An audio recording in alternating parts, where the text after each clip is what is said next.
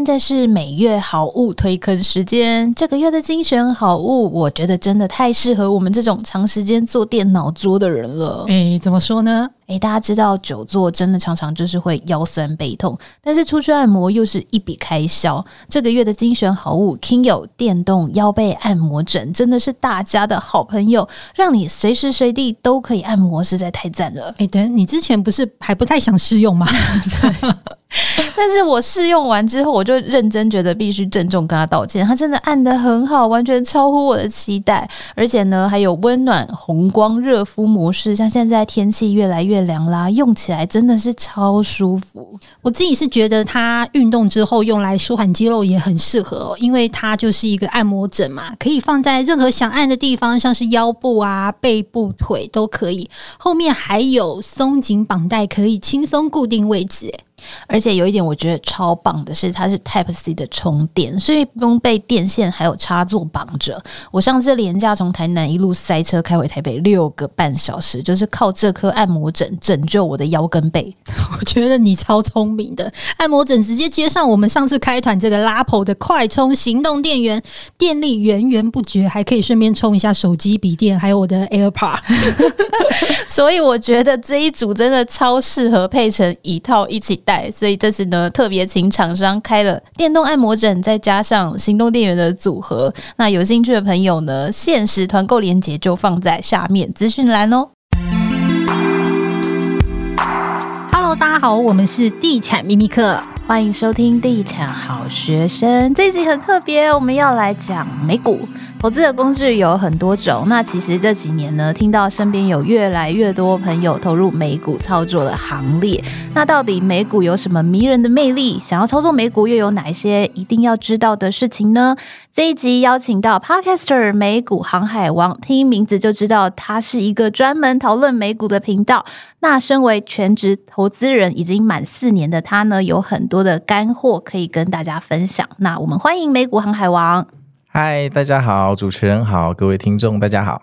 你可不可以跟大家先介绍一下你自己的背景，然后顺便分享一下这么多的投资工具，为什么你会选择美股？其实，呃，这个就说到一个小时候的故事，就是我以前当兵在那个冈山的空军官校，我抽到空军。啊，我的职业就是在里面当玉官、预师，就是帮长官修电脑，所以其实我是有冷气的，当兵还蛮舒服的。然后每一次收假，我要从我高雄人，我要回冈山的时候，我就会经过那高雄的左营路。那左营路是保时捷的总部，它落地窗里面放一堆敞篷车。啊，那个年代我们还没有真的出社会，因为大部分的男生是念完书、当完兵才去工作，所以我们就看到那个车就觉得要给人生立个目标，就想说好，那三十岁来买一台保时捷。那个时候那个时候的我当然不知道多少钱。啊，等到呃这个念完硕士回来之后，发现靠要我的薪水那么低，根本买不起，所以我就想说，这个下班要去斜杠，就赚一点钱嘛。就反正这个车可能时间不多了，剩几年而已。刚好那是一个 WhatsApp 跟 Angry Bird 这个游戏发达的年代，所以我们本来就下班搞了一个 App 想赚钱，哎，名气赚到了，排行榜赚到，钱没赚到，放弃了，搞房地产。下班当投资客，搞了几轮之后，哎，赚了一点小钱，OK。但是我后来发现，房地产它的坑实在是太大，像两位这样真的不容易。房地产是水，真的非常非常深，而且它资金的周转没有那么快。所以我在房地产幸运之神的眷顾下，给了我几笔利润之后，我就赶快落跑，我就改投资股票。然后我爸爸是个建筑师，他他白天盖房子，晚上炒股，他炒的是台股。因为我妈不炒股，他在家里没有人跟他聊股票，他很孤单，他觉得他满腹经纶，怎么找不到学生去学他的奥义？然后我就跟他说：“爸，那你为什么不做美股呢？因为我都喝星巴克、麦当劳、台股那些什么叉叉电子、叉电电子，我我我，哎，我大学念资工系，我还是不知道那些电子公司在干嘛的，对不对？”他说：“我跟你讲，我不太懂美股啊，爸爸要睡觉，美股是晚上，所以美股爸爸就买巴菲特的公司，让巴菲特去搞，巴菲特一定比我厉害啊，我让他去搞啊。白天的时间我可以跟营业员、营业员聊天的时间，我就搞台股就好了。那我那个时候想，好啊，那我应该去搞美股，这样以后我们可以互补，这是第一点。”第二点是那个时候我回台湾之后，我在电子业，然后我在互联网的公司或者像宏达电这种手机公司，其实我们接触的客户大部分是 Apple、Google 或 Facebook，因为我们可能要跟他买流量，我们要下广告，所以其实这些公司的内部资讯我们其实知道的还不少，就是我们知道它真正的运营的状况跟它的关键字有没有出 bug 或成效或者 ROI 什么之类的。所以我那个时候就秉持着呃，我做互联网产品的精神去研究这些公司，然后顺便反正我本来就知道他们内部的一些东西嘛。我认为我比一般路边的小韭菜多知道那么一点点，所以我就选了美股，是因为我能熟悉的公司只在美国，它不在台湾。嗯，然后其实还有最后一个理由，就是因为我从美国回来之后，我的同学大部分在呃 Microsoft、Google 或者是迪士尼梦工厂或皮克斯这种公司画动啊，或任天堂做游戏，然后我当初回来，其实我是不太喜欢美国的环境，美国的食物实在太难吃，台湾食物太好吃了。那还有一些其他因素，我回台湾了。但我觉得说，我应该没有机会再去美国的公司工作了，所以我想用股票的方式间接去参与企业的营运。其实这个也是占大概五十趴的理由，就是选美股，就是我觉得我买的股票就是要拥有十年，感觉就是我间接在那一间公司。工作，当然十年后我发现这个观念是完全错误的哦，不要太天真。但是在那个时候还很天真的时候，我确实是用这个观念去入行，所以选了美股。那如果是新手真的想要买美股，要怎么开始呢？新手想要买美股，哈，嗯，首先就是如果你本身有在玩台股的话，我相信营业员一定会问你要不要顺便来我们这边开个副委托的账户。那副委托简单的说就是，譬如说你是元大的，那你给元大的这个证券。台币，然后他就会帮你偷偷换成美金，偷偷去帮你买你要的美股。其实等于就是找一个人当快递了哈。所以你可你就可以知道说，付委托为什么手续费贵呢？因为有人帮你跑腿去买美股啊。但是呢，这个跑腿就有问题了。哦，就像说你今天要去吃什么餐厅，你都可以决定。可是如果 Uber E 不一定每个餐厅都在上面。你如果用付委托的话，你能买的美股非常的有限，基本上你只能买 FANG 那些大股票。你没有办法买期货，没有办法买选择权，没办法融资，没办法做杠杆，连大盘指数的 ETF 那种杠杆的 ETF 或 VIX 波动指数，你全部都不能买。也就是说，美股这么完美的一个最先进、最成熟的市场。透过副委托到你眼前的，大概已经是半残了，就四肢都被截掉。你你你大概就只能买那些东西。那如果对于一般的小韭菜或一般的小听众，或像我以前那样，其实没什么差，因为咱们都是被巴菲特洗脑长大，大家都是 buy and hold for ten years。那当然没有差，那你就这么做吧。反正要你去研究其他小公司也算了吧，到时候死在那边就人家下市了，你也不知道。但是如果说，今天你想要自己可以掌握更多，甚至你的资金比较小，譬如说你投入股市的金额，你可能呃不想超过三十万台币，不想超过五十万台币，然后你求的是一个翻身，譬如说你三十万想要变三百万，好，假设你有这么一个远大的梦想，那你势必要敲杠杆。你你三十万，如果你用复利的魔法复到三百万，那大概复完的时候，你差不多已经结婚生小孩，你可能享受不到了哈。所以如果说你想要短期内好搏一个翻身的机会，你势必得去开海外券商。啊，海外券商现在呃，美国最大的就是嘉信理财嘛，它已经大名鼎鼎整个市场。第二大的可能是盈透证券 IB，很多职业的基金经理、对冲基金其实私下都是开 IB 的账户在交易。那接下来就是比较入门的 First Trade，号称五分钟就能开户、上传护照，今天晚上就能交易。那你也不用担心这些呃国外的券商有什么问题啦，它二十四小时基本上都中文客服，你打过去哦，都是有很可爱可亲的阿嬷会跟你讲。阿嬷为什么？是不是姐姐？不是阿嬷？没有，我听到通常都是妈妈等级那个声音，就有年轻的小鲜肉跟妈妈，我从来没有听过年轻的少女。通常都是在譬如说在加州工作的华侨，哦，就是他本身就双语通。哦，所以如果你要进军美股，首先你要知道说你在台湾弄复委托其实就是 Uber E，手续费非常的贵。好，那嗯一大堆东西不能买啊。如果你超有钱，你你一单都是一千万起跳，你只想放资产，那当然复委托超适合你。而且复委托有一个优点，就是你人如果挂掉了，那遗产可能会比较简单，因为有人会去帮你跟对面吵。那如果你今天去海外券商，你挂了，你可能要庆幸说你当初有留密码给你的老婆或。家人 他才能登录打电话去说不好意思，我们航海王目前有点出点事，我们要怎么把钱取回来？你得自己去 negotiate。嗯，所以简单的说就是，呃，国外券商你需要凡事亲力亲为，但你拥有所有的掌握权。对，你可以买任何你要的东西。你如果技术真的够高干，你在海外券商真的很快，你就可以赚很多钱。但付委托基本上。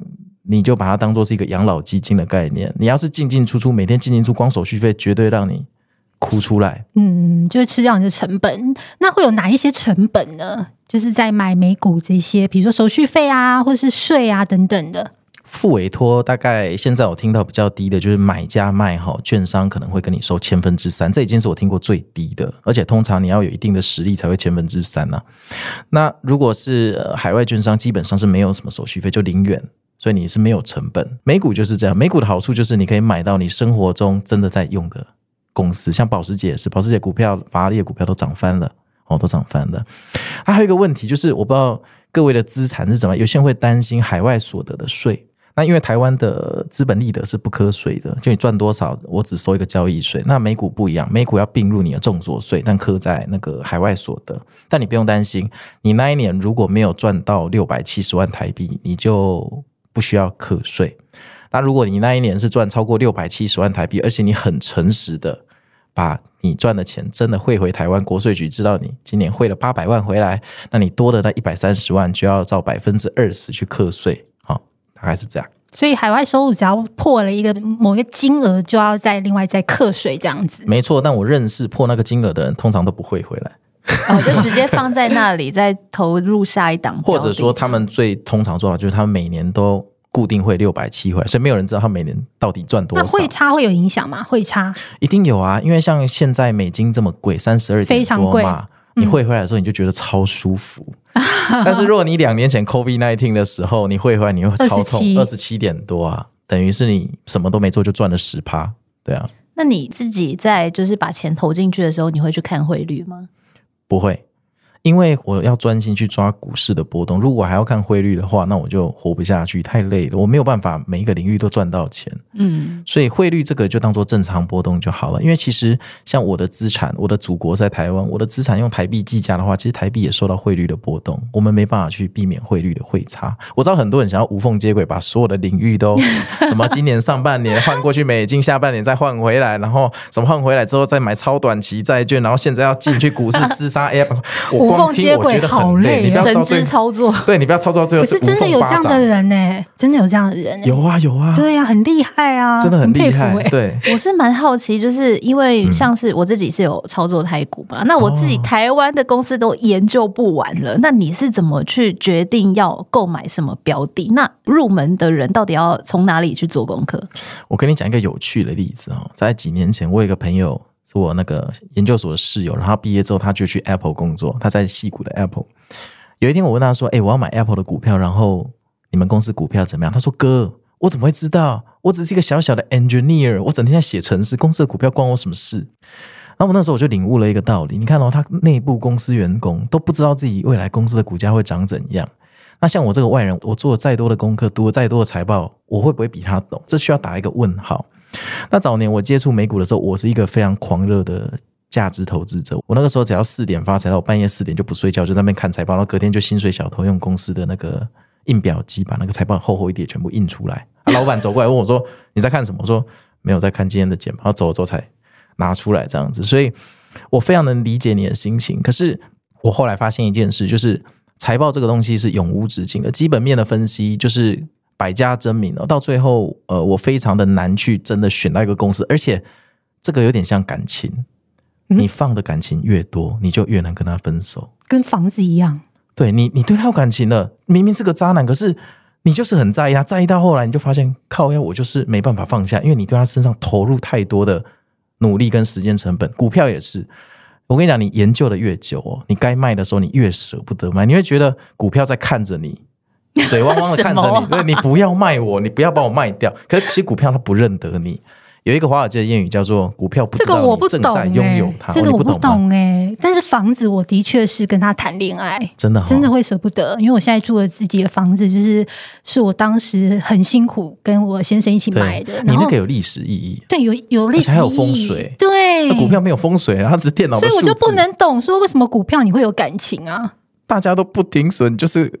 越跌抱越紧，你去问那些人就知道，他爱他的股票，啊，是不是有点像我们就是房价大家都追涨不追跌的那种心情啊？就是跌的时候反而不想卖，然后涨的时候大家都去追。因为跌的时候如果卖出，等于我跟市场承认我看错。然后我做了这么多基本面研究，我觉得这公司很棒，我才努力的买进它。然后你要我去认错的话，我会很不舒服，就是。我不想认错，我反而会想要摊平，就趁你打折的时候召唤巴菲特出来，就众人恐惧，我贪婪，对对对，然后到最后就满手鲜血，通常都是这个故事嘛。那通常你们在买股票跌倒了怎么办？遇到这个，其实防止跌倒就是不要去走那种没有铺柏油的小路。你不可能说你今天都喜欢去登山，然后不要跌倒。但如果你今天都走柏油大马路，你就很少跌倒。那我自己买股票，我会买我认识的东西，就是。嗯，这可能跟我以前做互联网有点关系，就是我一定要是他的 core user。譬如说，譬如说我宁可去买麦当劳的股票，我也不会去买一间我没有用过他产品的电子公司。所以我人生最早最早第一档股票，我确实是买苹果，因为我是常年 iPhone 的爱用者。嗯，好，我我买我自己认识的东西。然后我们人类历史上有一个人，呃，被称为最伟大的基金经理之一的那个 Peter Lynch，其实他年化报酬率比巴菲特还高，他接近三十 percent，是一个神。然后。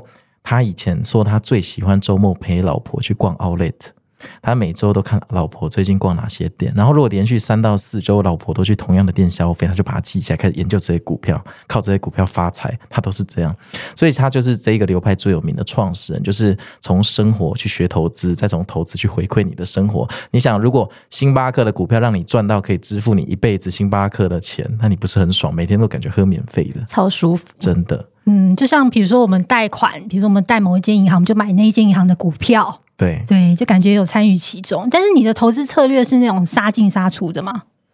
早年我只杀进，我不杀出。这心脏要很大哎、欸！你只杀进，你不杀出是什么意思？你要资金要很雄厚哎、欸。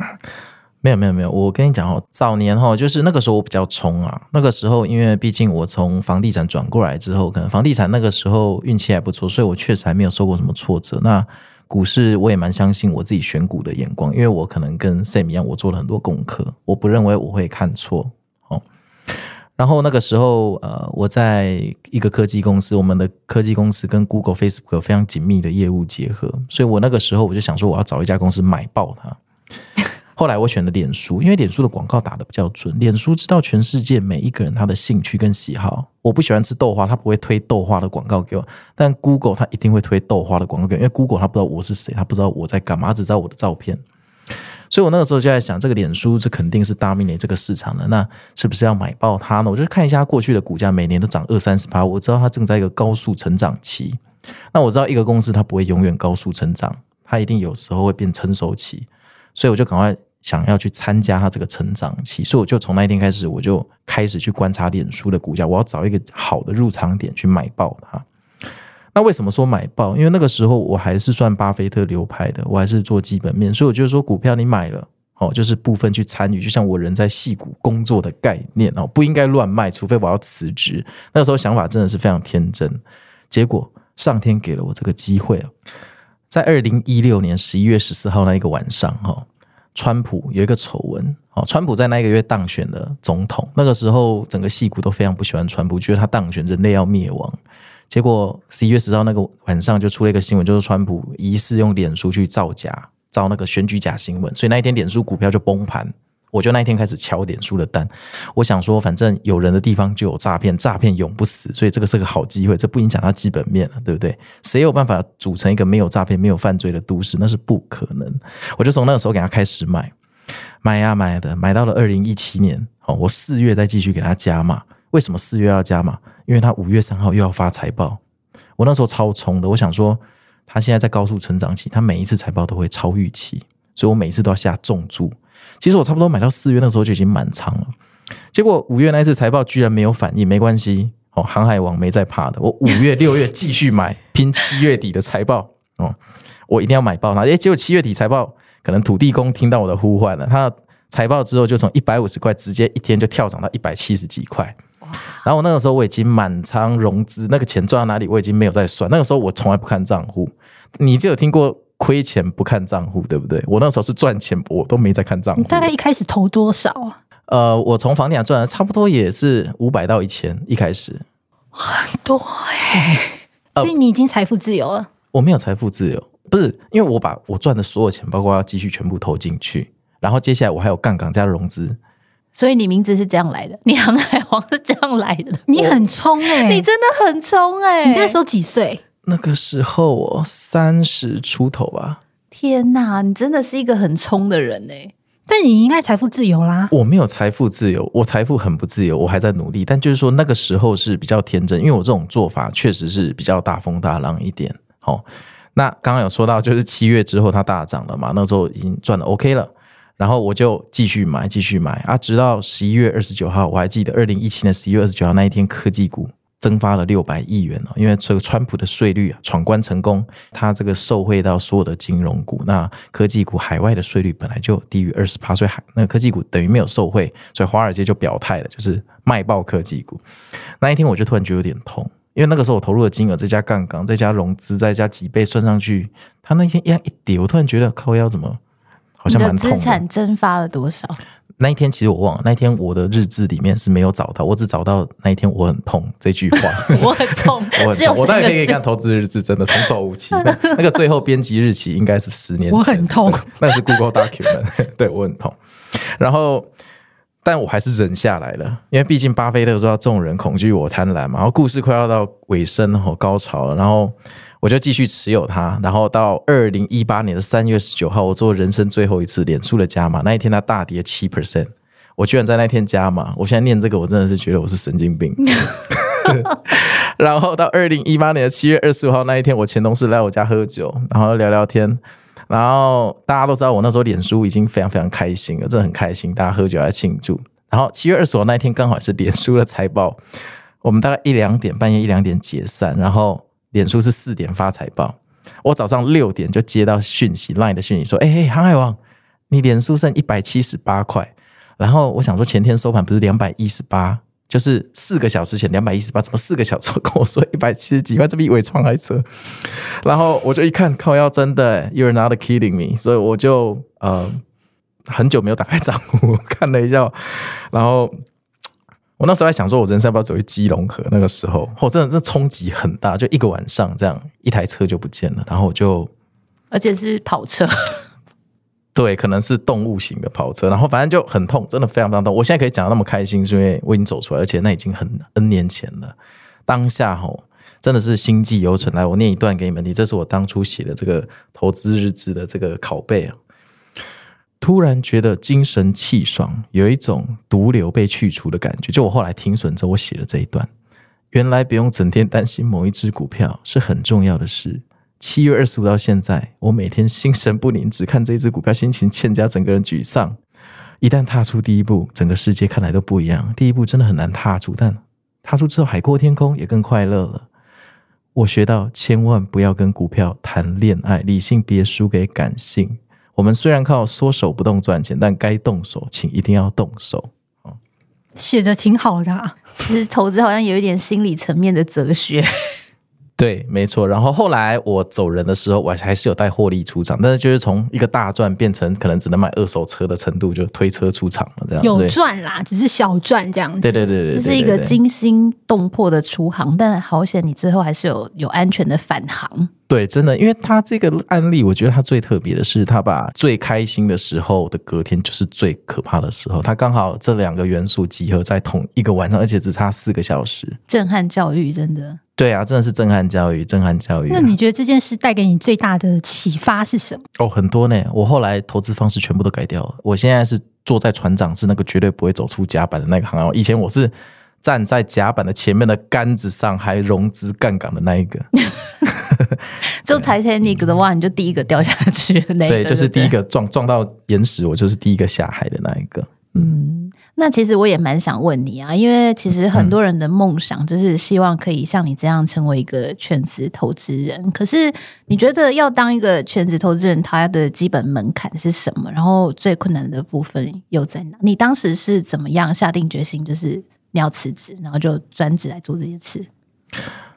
嗯，我当下有点想要辞职，那是另外一段投资故事，那是另外一个投资取得的成绩，让我有点想要辞职。但是如果呃你是问我说要变成全职投资人，你觉得门槛是什么？我觉得最大的门槛就是我们最难接受的，就是我们可能要常常去接受失败跟看错，姿态必须要放得很低。但我觉得这真的很难，因为。因为其实会来做美股的人，大部分是很有想法、求知欲很强的人。其实很多人做到台股，他就不会再去追求美股，因为美股感觉就隔着海洋，我钱要出去，其实我不安心，再加上英文，就很多未知的恐惧。哦，那通常这种人在职场上都取得还不错的成绩，所以这种人通常对自己的想法跟看法都蛮有信心的哈。就是他们习惯相信自己，然后第二个就是坚持到底，就是成功者的两个大要素。结果股市世界刚好反过来，真的反过来。当你相信自己坚持到底的时候，只要跟你同样看法的人很多，大家就一起被割韭菜。所以股市是反过来的，就是我就是等你们聚集在这个广场一起活埋。哦，所以变成说，有时候我们真的每次都看对，只可惜结果印证我们看对的时候，我们人早已不在，人去楼空了。所以变成说，我们要常常要在被活埋的那一瞬间，我当下就要决定我要不要留下来。我决定了，可能两小时后我就被活埋，或两小时后我逃出来，我就说好险，刚刚有卖掉。你要常常面临这种抉择，而且你大多数这种抉择的时候，你可能十次有六次都是错的，所以你就变成说，你每天都。就像你每天对着镜子说我是废物的感觉，你知道吗？就是你要每天你要习惯打击自己哦。那这件事情很让人不能接受，所以你一定常常听过一个故事，就是一些很成功的大老板，他很有钱，但是他股市总在赔钱，但他乐此不疲，因为股市对他来讲不是获利的来源，但是他就是想要赢，但是股市偏偏又很难赢，因为总是在输。好，所以越成功的人，其实做股票不一定越容易赢，说不定越难赢。那。接受失败的次数比成功的次数多，我觉得这一点非常的重要。这刚好跟我们成功的平常的习惯完全相反。如果你接受失败的次数比成功多，你们两个也不会一起创业了，对不对？你们在报社跟新闻台也不会混在一起了。所以，我们常常会去坚持失败的时候要坚持到成功，但股市是你坚持失败，坚持到最后，你就是被活埋了哈。那我当然不是说坚持下去没有意义啦。因为大部分的用户他是不调整仓位，如果你是用正确的仓位去坚持，那我觉得是有意义。但如果你是满仓不断的坚持，那你会像我早年一样，就是事实上我早年如果有长辈早一点教我一些技巧，我想我应该可以车库多一台车的。这个有时候就是人生就是这样，但没有办法回头了。所以如果你问我什么是最难的，我觉得是姿态要放低，肯跟市场认错。嗯，节目也到尾声哦。那二零二三年也其实快结束了。那你对之后的这个美股的展望呢？我是永远的多头，所以有任何人问我这个，我永远是强力看多哦。除非是超级空头年，像二零二二去年的十二月，真的上上演了一个非常无耻的大屠杀哦。那这个是非常例外，不然通常再怎么空头的年份，呃，十二月都会上涨。那这个是因为九月跟七月啊，九月通常会下跌，因为七月赚钱的要离场。那还有一个时间点比较可怕，大家要注意的是一月，一月底通常会下跌，每年的一月底，因为呃美股有所谓的圣诞行情，那圣诞行情赚了钱的人呢，遇到一月底科技财报之后，他会顺便获利了结走人。所以各位听众朋友，如果你们有做投资，尤其是美股的话，哈，你一定要知道，你接下来要把握的其实是。十月看这一波，因为最近美股在崩盘嘛，哦，那台股有受到一点影响，你要把握这一波回调的机会去建仓。好，若若是我，我会这么做。那十一二月一定有行情，当然我不能说行情是十一月五号还是十二月五号，可它一定有行情，总有起来的时候。那大部分这个行情赚到钱的人会很聪明的，在一月底以前离场，等二月再进去建仓。基本上你只要循着这个节奏，你只要知道地雷在哪几个时间点，我认为你 Q 四要不赚钱也蛮困难的。哦，所以这是我给大家的忠告哈，就是一月底这个时间点之前要记得减仓，然后这一波回调。我看好十一二月是会有圣诞行情的，所以这个时候要建仓，你千万不要反过来呢。这个时候 停损，然后十二月那涨的时候买进，就一月底去被套杀，那我就救不了你了。对啊，好，谢谢航海王给我们这么多听众，就是这么多的美股的知识以及自己投资的经验，今天真的受益良多，含金量非常高。对，那提醒投资啊，还是有赚有赔，一定要做好功课，真的，真 的不要像他这样出海，好可怕哦，我心理压力承受不了。哎，我觉得我自己把钱放在房地产，我比较安心，睡得着，真的。其实也可以放金条，更安心。金条。好，那也祝大家投资顺利。那我们就下期再见，拜拜，拜拜，拜拜。